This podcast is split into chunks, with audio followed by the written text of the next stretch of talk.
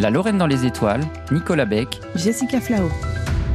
La Lune redevient à la mode ces derniers temps pour les agences spatiales. Plusieurs missions américaines, indiennes, japonaises et russes devraient décoller d'ici la fin de l'année 2023 pour aller visiter notre satellite naturel. 2, 1, décollage.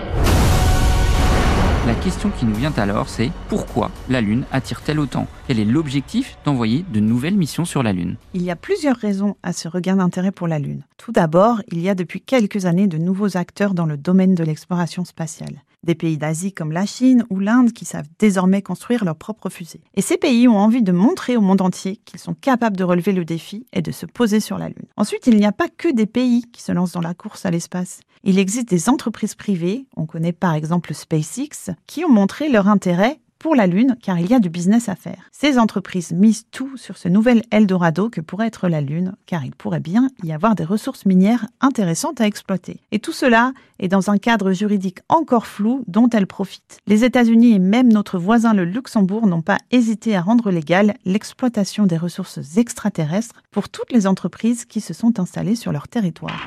Lunaire à Tintin, me recevez-vous? Ici Tintin, professeur. Quelle est votre position Nous nous dirigeons vers un cirque Ptolémée. Il y a là une chaîne de montagnes qui devrait être riche en minerais de toutes sortes. Souhaitez-nous bonne chance Bonne chance, professeur. Alors on sent vraiment qu'il y a un enjeu important autour des ressources minières, mais sur la Lune, de quelles ressources on parle? Est-ce qu'on aurait raté des mines d'or ou de diamants quand on est allé sur place? Eh bien, je sens que je vais vous décevoir, car ça n'est pas de l'or que l'on trouvera là-haut, ni même des diamants ou du cuivre. Et ça s'explique parce que la géologie de la Lune est beaucoup moins complexe et moins diversifiée que celle de la Terre. En revanche, on pourra y trouver des terres rares comme du lithium, celui dont on a besoin pour fabriquer des téléphones portables ou des batteries, lithium qui s'est concentré dans certaines roches volcaniques lunaires. Mais la ressource numéro un pour l'instant, c'est tout simplement l'eau, l'eau qui serait stockée sous forme de glace au pôle de la Lune. Et cette eau est extrêmement importante car avec l'eau, on pourrait faciliter le développement de bases lunaires habitées, puisque l'eau, c'est la première ressource nécessaire pour des astronautes. En effet, car avec l'eau, on peut faire plein de choses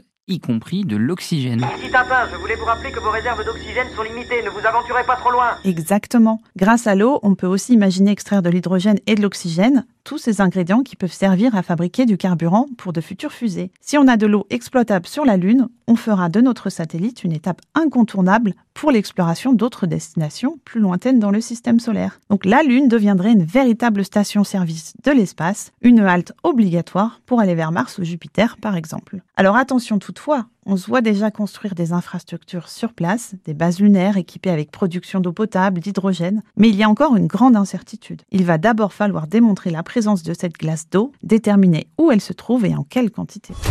Notre mission est si difficile. Elle exige un tel niveau d'avancée technologique qu'il va falloir repartir de zéro. Alors justement, pour terminer, revenons en Lorraine. La Lune intéresse en particulier des chercheurs lorrains, dont vous faites partie, Jessica, chercheurs qui tentent de mieux comprendre l'histoire géologique de notre satellite. Il y a encore plein d'interrogations sur la Lune. Pourquoi la face cachée et la face visible ne se ressemblent pas du tout Par quoi sont provoqués les séismes que l'on a détectés sur la Lune? Les scientifiques lorrains qui ont déjà étudié des morceaux lunaires rapportés par les missions Apollo comptent bien avoir de nouveaux échantillons à étudier dans les prochaines années. Et en attendant, si vous souhaitez marcher sur la Lune, on vous invite à aller faire un tour place Stanislas à Nancy. Vous ne le saviez peut-être pas, mais un fragment de Lune y a été enterré sous un pavé au moment des travaux de rénovation. La Lune restera donc toujours dans le cœur des Lorrains.